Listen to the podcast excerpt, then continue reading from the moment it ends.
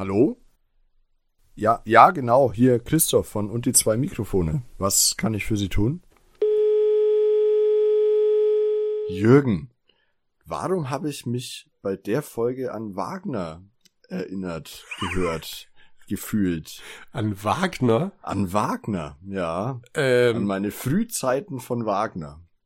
ich habe keine Ahnung. Du hast mich auf dem völlig falschen Fuß erwischt. Das habe ich gehofft. Nachdem ich es dir beim letzten Mal so einfach gemacht habe, dachte ich diesmal ein bisschen schwieriger, weil das genau dieselbe Situation ist oder mich, ich mich in derselben Situation wiedergefunden habe wie bei Wagner, dass ich ähm, mir etwas anhöre und dazu den Text lese, also das Libretto, so Ah. wie bei dieser Folge. Ja. Da in der Vorbereitung für meine zahlreichen Festspielbesuche im Festspielhaus in Bayreuth habe ich immer mich geflissentlich vorbereitet auf die Folgen, weil das musste machen, sonst hast du nichts davon, außer dass du Rückenschmerzen bekommst. und da habe ich irgendwie, als ich die Folge gehört habe und dazu in den Text geschaut habe, gedacht, Mensch, das ist ja wie früher. Das freut mich. Ja. Dann habe ich dir einen Flashback äh, verschafft. Absolut. So, und jetzt haben wir schon ganz viel geredet über die Folge, aber unsere Hörer wissen noch gar nicht, um welches geht, Jürgen. Willst du das Geheimnis lüften? Gerne, gerne. Wir hatten das letzte Mal ja dunkle Andeutungen gemacht. Und es handelt sich um eine Kurzgeschichte aus einem Kurzgeschichtenband. Der Kurzgeschichtenband heißt Der schwarze Tag, ist 2017 erschienen. Das zugehörige Hörspiel mit den sechs Geschichten ist dann Oktober 2018 erschienen. Und die Geschichte, die wir uns rausgesucht haben, oder ich, ich möchte mal betonen, ich sagen, ich habe sie entdeckt. Du hattest diesen vorzüglichen Geschmack. Ähm, die Geschichte heißt Das schwarze Verlies. Stammt von Ben Nevis, von dem du vielleicht weißt, dass das nicht der richtige Name des Autoren ist. Das weiß ich natürlich nicht. Sehr gut. Es nützt auch nichts, weil keiner weiß, wie er wirklich heißt. Ah, okay. Er selber hat irgendwann mal verkündet oder gesagt, dass er Journalist aus dem Rhein-Main-Gebiet wäre. Es gab durchaus immer wieder mal Versuche rauszukriegen, wer er ist, aber es weiß offiziell zumindest keiner. Er ist auch der erste Autor, der für die drei Fragezeichen Kids parallel schreibt und zwar auch schon echt lange. Okay. Also ich mag seine Geschichten meistens sehr gerne. Wie auch viele andere immer wieder behaupten, er wäre der Beste, aber das kann man sich drüber streiten. Hast du noch Geschichten parat, die er gemacht hat? Die erste war der Pistenteufel 1997. Den kenne ich, ja, den Pistenteufel. Tolle Folge. Ja, ja. Siehst du, ich sag ja. Ja. okay. Das schwarze Verlies Genau. ist also heute unser Völkchen Kurzgeschichtchen, dem wir uns widmen wollen. Es ist eben eine Kurzgeschichte. Das heißt, wir wissen noch nicht so genau, wo wir sind, als es losgeht. Wie geht's denn los, Jürgen? Es geht los mit Peter, der stöhnend aufwacht. Also wirklich, ich möchte das betonen. Ich kann das wahrscheinlich die ganze Folge über betonen, aber Jens Wawrczyk ist fantastisch in dieser Folge. Absolut. der wacht halt auf, im dunklen Kopf dröhnt und natürlich so dieses Hallo? Bob? Justus? Es ist so fantastisch, wie man ihm anhört, wie er Panik kriegt, dann auch mal auf die Idee kommt, hm, ist da jemand? Oder Dann Etwas? hört er ja auch noch was, genau. Also es genau. ist ah, es ist toll. fantastisch. Also er liegt im kompletten Dunkeln, nicht irgendwie ein abgedunkelter Raum, wo man irgendwas ein bisschen erkennen könnte, sondern es ist stockschwarz, eben das schwarze Verlies. Da ist ja, es ist ja quasi wie ein klassisches Theaterstück dargestellt im Buch. Ja, also sprich eben nur Libretto mit ein bisschen so Anweisungen, Szenenbeschreibungen und da geht's eben los mit es ist dunkel, mehr als dunkel, schwarz. Also wirklich, die sehen gar nichts. Ja. Oder der Peter. Genau. Ja, und dann aber kommt er ja relativ schnell zu einem klaren Gedanken und äh, fasst sich ein bisschen, überlegt, was ist passiert, führt da so ein bisschen ein Selbstgespräch, um, um dem da dahinter zu kommen. Mhm. Und dann hört er tatsächlich ein Stöhnen und wer hätte es gedacht, er ist natürlich nicht ganz alleine, sondern es ist noch jemand mit dort. Einer der beiden anderen Detektive. Es ist nicht Justus, sondern der Bob. Genau. Der dann erstmal auch mit aufwacht, auch feststellt, Mensch, meine Beine, äh, meine Beine sind gefesselt, meine Hände sind gefesselt. Das fand ich auch ganz schön, so jetzt mach mir mal die Fesseln los, ja, kommt dann vom Bob. Naja, klappt nicht ganz. Genau, Peter dann auch, ich bin auch gefesselt. Ja. Und es ist äh, wirklich so ein wunderbar aufgebautes Ding, so von wegen, oh, Mensch, meine Taschenlampe ist weg. Also hier im Dunkeln ergibt es halt auch völlig Sinn, dass die sich das gegenseitig immer erzählen müssen. Genau, weil genau. wir die genau dasselbe sehen wie wir, nämlich eben nichts. Und ja. Peter auch irgendwann mal diesen wunderbaren Satz noch sagt, also sein Kopfschmerz, das kenne ich doch. Das bedeutet, ja. ich habe eins über den Schädel bekommen. Ja, das fand ich auch eine wunderschöne Stelle. Ja, so, Mensch, das passiert mir doch andauernd. Ja, genau. Aber sie haben eben beide keine Taschenlampe mehr, die muss ihnen abgenommen worden sein und sie sind beide mit vermutlich Kabelbindern gebunden im Dunkeln. Genau, das stellen sie fest, weil es so einschneidet an, an den Händen. Ich fand's wunderschön, weil es dann eben in diesem Zwiegespräch, das es dann ja ist, mhm. also sich so ein bisschen die Bälle zuschmeißen, Mensch, was ist denn passiert? Wie, wie sind wir denn hierher gekommen? Weil, also, ja, das ist ja diese Kurzgeschichtencharakter. Wir als Leser oder Hörer wissen erstmal auch noch gar nichts. Und ich find's so schön, dass man mit ihnen lernt, warum sind sie hier? Wie sind sie hierher gekommen oder wie sind sie vermutlich hierher gekommen und ähm, wo könnten sie sein? fand ich wirklich ganz, ganz spannend, auch der Aufbau. Und natürlich die Tatsache, dass sie beide wieder aufgewacht sind, nachdem sie ausgenockt wurden und entsprechend kleinere Lücken haben, die sie sich gegenseitig wieder auffüllen müssen. Ja, Mensch, wir sind doch hier, weißt du auch, wir waren doch wegen der, wegen der Kunsträuber unterwegs und deshalb haben wir doch die Höhle bewacht.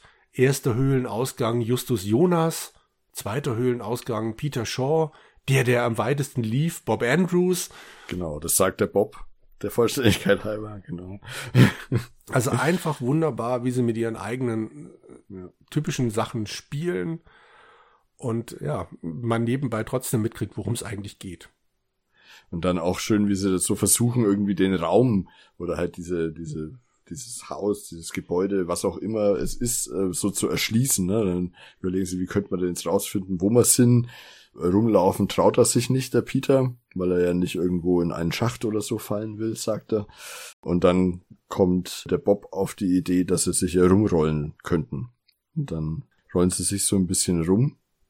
Dabei äh, stellen sie sich halt auch wieder die Fragen, ne, was, was ist das hier? Und dann fand ich so schön, im, das ist, glaube ich, eine der wenigen Stellen, wo sich so ein bisschen unterscheidet vom Hörspiel, das Buch, weil dann der Peter so, also der Bob philosophiert, ah, der Boden ist aus Beton, vielleicht eine Lagerhalle, ah, kleiner als Halle, weil es halt nicht, äh, vielleicht ein Keller. Naja, es ist auf jeden Fall ein Raum und dann der Peter so leicht abfällig, ja, ein Raum wird's wohl sein.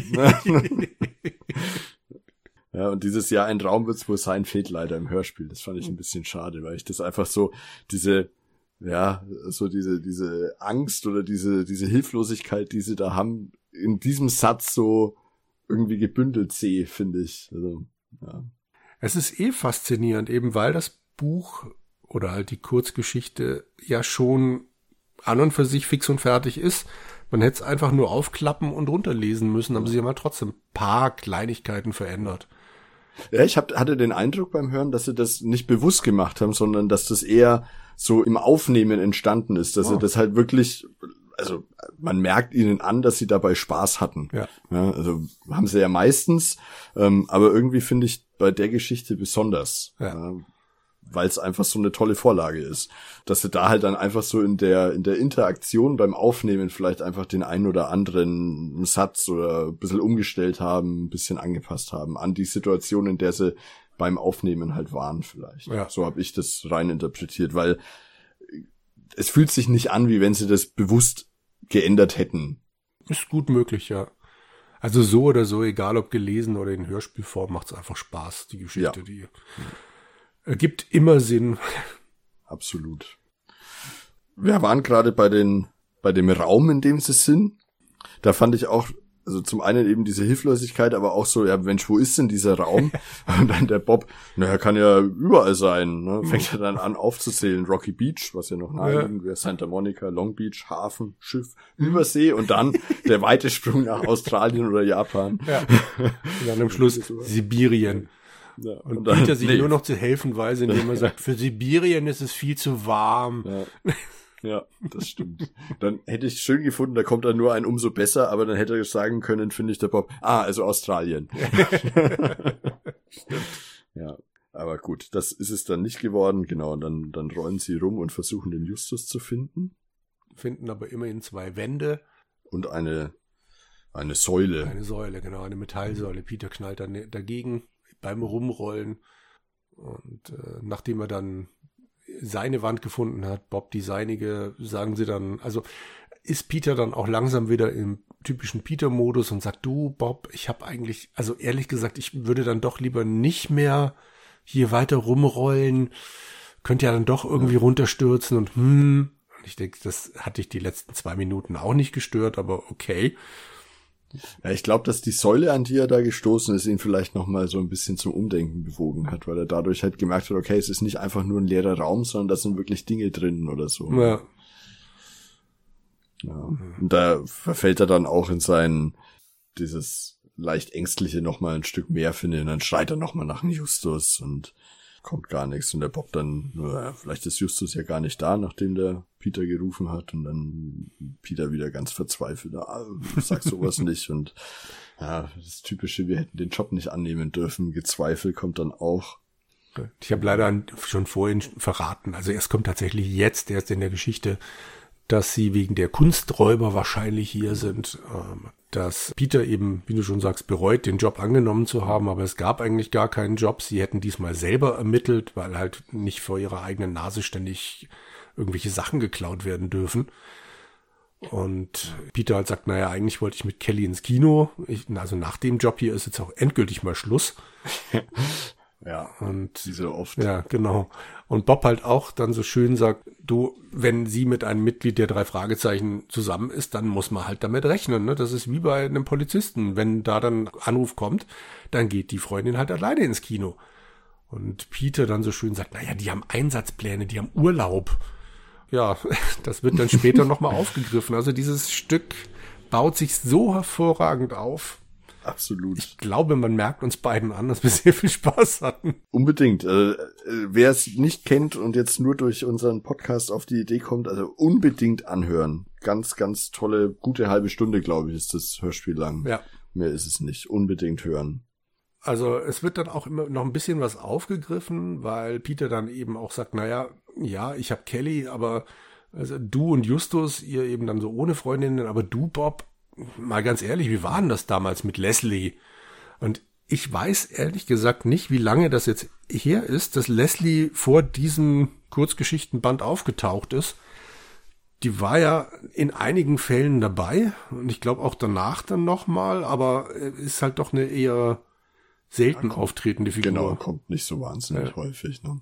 Aber ich finde es irgendwie schön, weil man halt, also weil sie dann in dieser kurzen Situation, in der wir da die ganze Zeit uns befinden, so viele Themen aufgreifen, eben so dieses generelle Nachhaken oder drüber nachdenken, Mensch, ist das überhaupt noch das Richtige? Wollen wir, will ich das noch? Also ganz speziell ist der Peter und nochmal dieses Nachfragen nach anderen Hobbys, Tätigkeiten, Privatleben. Mensch, du bist doch auch nicht so ein Eremit wie Justus. Dir ist es doch was Wichtiges. Finde ich auch schön dann die Gegenfrage. Mensch, woher weißt du denn, was ein Eremit ist? Ja, Habe ich in Justus zugehört, kommt dann als ja, Erwiderung. Genau, wieder in so einem tollen Tonfall, hat mir Justus ja. mal erklärt. Ja. Also ich kann den. Jens gar nicht genug loben in dieser Folge. Ja. Nee, hat er wirklich ganz toll gemacht. Und dann auch so dieses, ja, der Justus wird uns da schon wieder raushauen aus der Situation, der kommt und uns befreien und dann bei einer Cola wird er uns unsere Fehler einen nach den anderen genüsslich aufs Butterbrot schmieren. Genau. In bester Justus-Manie. Leider kommt es natürlich nicht dazu, denn wir hören dann jetzt dann doch irgendwann noch eine dritte Person stöhnen. Und das ist dann eben der Justus. Naja, wir hören sie noch nicht stöhnen, die wird ja erst äh, reingeschleppt. Ja, stimmt. Ey. Ne? Also wir hören dann Schritte. Das fand ich auch nochmal irgendwie einen schönen Kniff, weil die dann überlegen, Mensch, was machen wir denn jetzt? Also der Peter und der Bob, die hören eben Schritte, vermutlich von mehr als einer Person, zumindest meinen sie das so zu hören. Und dann, ja, wir stellen uns schlafen. Ne? Also sprich Augen zu, sie sehen den Raum immer noch nicht, auch wenn da die Tür aufgeht, was sie gleich tut. Sie haben immer noch kein Gespür dafür, wo sie sich befinden, wie groß das alles ist. Und dann hören sie so einen gedämpften Klonk oder so, wo dann noch jemand eben in den Raum geworfen wird oder etwas, was sie noch nicht wissen. Und dann ist erstmal Stille und dann hört man, ich weiß gar nicht mehr, ich glaube, der Justus wacht dann schon ziemlich direkt auf. Und damit haben wir schon das komplette Personal dieser Folge beieinander. Genau, es sind tatsächlich nur die drei. Plus dann zwei, drei Sätze von Erzähler, von Axel Milberg, aber das war's. Und auch, nee, man hört auch die, die Kelly, die nochmal einen kurzen Auftritt hat, aber nur, nee. also keinen aktiven Auftritt. Nee, eben, wir hören sie nicht. Ja, also genau. Stimmen war es tatsächlich alles beieinander. Eine billig produzierte Folge sozusagen. Ja, aber äh, die drei machen das so hervorragend. Also jetzt dann eben auch mit Justus, der in die Situation geworfen wird. Und das ist ach, wunderbar, wie viel Freude oder Aufnahme, äh, die in die Aufnahme reinstecken, die drei. Ja. Ganz, ganz klasse. Genau, also Justus erwacht und stellt fest, dass er auch gefesselt ist. Genau. Das ist auch ganz toll, weil Bob Peter vorhin mal fragt, wo sich Peter eigentlich versteckt hatte. Peter war ja am zweiten Höhleneingang und Peter meinte, naja, hinter so einem Salbeibusch, aber die Zweige waren relativ weit auseinander. Und dann kam dieser Kampfhund und jetzt, wenn dann Justus gefragt wird, was er so gemacht hat, kommt dann halt natürlich ein typisches Justus-Sprech. Er hat sich sehr klug hinter einem strategisch hervorragend gelegenen Felsen versteckt. Den Satz habe ich mir auch mal. Es ist super, oder? ja. Und es war natürlich nicht ein Kampfhund, sondern es war ein American Staffordshire Terrier, der dann auf ihn zugekommen ist. Selbstverständlich. Also, ja, fantastisch. Ja. Ich fand's auch schön, was noch kurz vorher auch so ein typischer Justus-Satz äh, äh, ist, dass die unsere Situation oder so diese missliche Lage, in der wir uns befinden, also irgendwie dem ist es erstmal, ich will nicht sagen egal, aber der bleibt da einfach gewohnt nüchtern und analysiert da direkt frö fröhlich drauf los, ohne da jetzt irgendwie in Panik oder so zu verfallen. Ja, das stimmt der Justus ist auch der Einzige, der das noch wirklich detailliert erklären kann, äh, wie es dazu kam, dass er da ist. Oder dass er da geschnappt wurde. Ja, der weiß dann, es kommt eben der, ich, ich sage jetzt einfach Hund, und bellt und bleibt aber stehen, was ihn wundert. Wobei er es natürlich auf seine glorreiche Art mit dem Hund umzugehen äh, schiebt, dass er stehen bleibt und stellt dann aber fest, dass der Hund irgendwas hinter ihn fixiert und da sei dann ein großer Mann, der eine Gesichtsmaske trägt aus Silikon, so eine Ork-Maske, wie er es bezeichnet. Und dann wird er von dem Typen, von dem Ork-Typen, wie er es nennt, festgehalten und es kommt noch eine zweite Person dazu, die ihm irgendwas in die Schulter, äh, die ihm irgendwas in die Schulter jagt. Genau. Irgendein Betäubungsmittel. Also er wurde betäubt und nicht irgendwie überwältigt mit einem Holz Klops oder so. Ja. Genau. Und dann kommen sie auf die Idee, dass das ja alle drei wahrscheinlich so gegangen ist. Dann wird noch ein bisschen die Geschichte Revue passieren lassen, wie Justus denn überhaupt auf diese Kunsträuber aufmerksam wurde, beziehungsweise wie er auf die Idee kam, das mit dieser Höhle in Verbindung zu bringen. Justus erklärt das noch ein bisschen. Ich weiß nicht, ob wir das jetzt hier haarklein erzählen sollten. Nee, können wir drüber hinweg gehen. Vielleicht noch, dass die Frau, die ihm den Tipp gegeben hat, anscheinend eine Einwanderin sei, die illegal da war und deswegen nicht zur Polizei ist, sondern zu den Detektiven. Genau. Und es führt dann weiter, dass Justus meint, ach, danke Peter, danke, dass du so schnell gekommen bist. Ich weiß, dass du mit Kelly verabredet warst, aber du bist sofort hierher gekommen. Das ist ja nicht immer so. Und Peter dann in diesem trockenen, sarkastischen Tonfall sagt, naja, man muss halt Schwerpunkte setzen und so ein ausgeglichenes Sozialleben wird sowieso überschätzt. Dann so eine kurze Pause und Justus dann, wie meinst du das? Fand ich auch schön. Und Bob ja. das direkt abbügelt, weil er Angst ja. hat, es wird hier gleich Ärger geben und dann eben sagt, ja, er wird schon irgendwie gemeint haben. ja, er kennt ja die Vorgeschichte dazu. Ja, genau. Also wieder hier fantastisch. Und die nächste, also dann erzählen sie noch so ein bisschen und auch mit der Frau noch mal kurz irgendwie, warum und weshalb und überlegen, ob vielleicht noch irgendjemand Drittes, also neben der Frau und den drei Detektiven das gewusst haben könnte, philosophierender wer ihnen, wer sie da angeschwärzt geschwärzt haben könnte. Und dann kommen sie irgendwie drauf, dass sie da irgendwen noch in die Mangel nehmen wollen, den Barkeeper oder so. Und dann der Peter wieder, wenn wir hier herauskommen. Und das fand ich so schön, weil dann, weil sie dann so sagen, naja, wie ein Film ohne Happy End und dann Bob, naja, eher wie ein Theaterstück, bei dem die Bühne finster bleibt, also nochmal Bezug nehmend auf das Dunkle. Und am schönsten dann der Justus. Ich würde sagen, wie in einem Hörspiel. Genau. Da sieht man eh nix. Genau. Fantastisch. Ja. Gut. Peter kommt dann auf die Idee, naja, da gibt's doch diesen Pfosten. Ich könnte doch wahrscheinlich, die Oberfläche fühlte sich vorhin so rau an, ich könnte doch vielleicht diese Kabelbinder damit durchtrennen.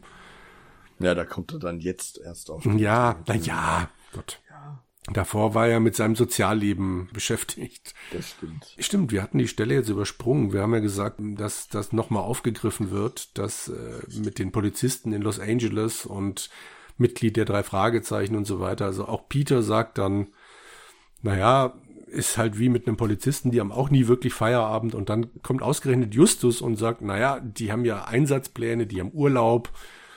Und genau. Das, also es sagt quasi nochmal wirklich den Wortlaut exakt genau. so, wie ihn vorher Peter gesagt hat. Fand ich auch sehr schön. Hervorragend. Ja. Nun gut, Peter kriegt seine Fesseln recht schnell ab. Ja, genau in den richtigen Moment, ne, wie man dann äh, hört, weil dann auf einmal Schritte kommen und es nochmal an der Tür klopft, dann hört man nochmal ein Klopfen. Ja, und dann schafft das gerade so, der Peter, dass er da irgendwie dann sich zu einer Treppe, das wusste er in dem Moment ja noch nicht, vortastet, wo dann da anscheinend eine Tür ist. Und dann die ruft er dann mhm. und dann entsteht ja, eine Situation, in der man den Peter ein Gespräch führen hört. Genau, mit Kelly, seiner Freundin von der er vermutet, dass sie ihm gefolgt sein muss. Denn wie käme sie sonst auf die Idee, jetzt an dieser Tür da zu stehen? Und die beiden missverstehen sich ganz offensichtlich ziemlich. Kelly hat ihn nämlich in einem Auto gesehen, selig vor sich hin lächelnd. Neben einer blonden Hexe. Genau. in einer dummen Nuss. Ja.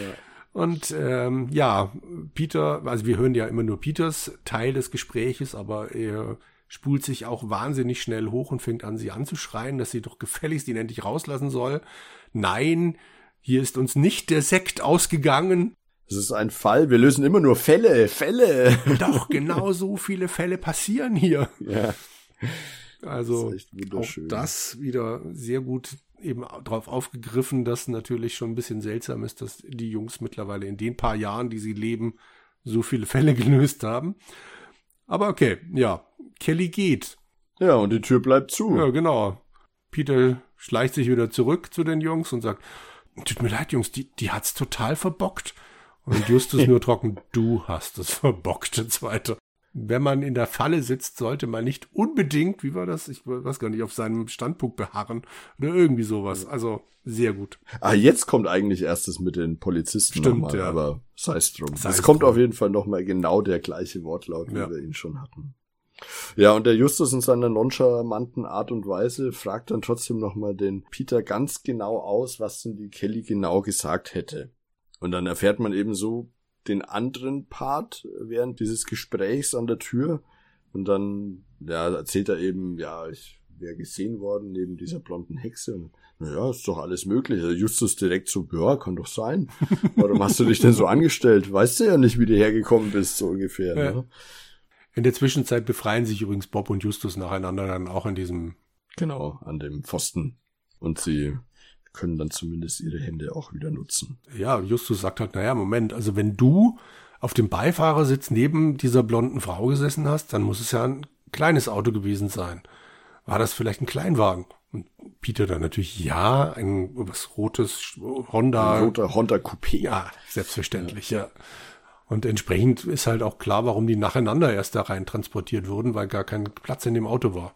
Und dann eben noch ein bisschen weiter philosophieren, aber es war doch noch ein zweiter Entführer dabei. Ja, der muss dann hinten gesessen werden oder noch ein dritter, der hier gewartet hat. Ah ja, genau, dann wird noch gesagt, dass er zum Strand wollte und mich zufällig entdeckt habe. Das ja. sagt der Peter über die Kelly. Und weil Peter ja der festen Überzeugung ist, dass die Kelly ihm nachspioniert hat und Justus direkt wieder, naja, das ist doch durchaus plausibel. genau. Dann weiß ich auch, wo wir sind, in der stillgelegten Schlachterei.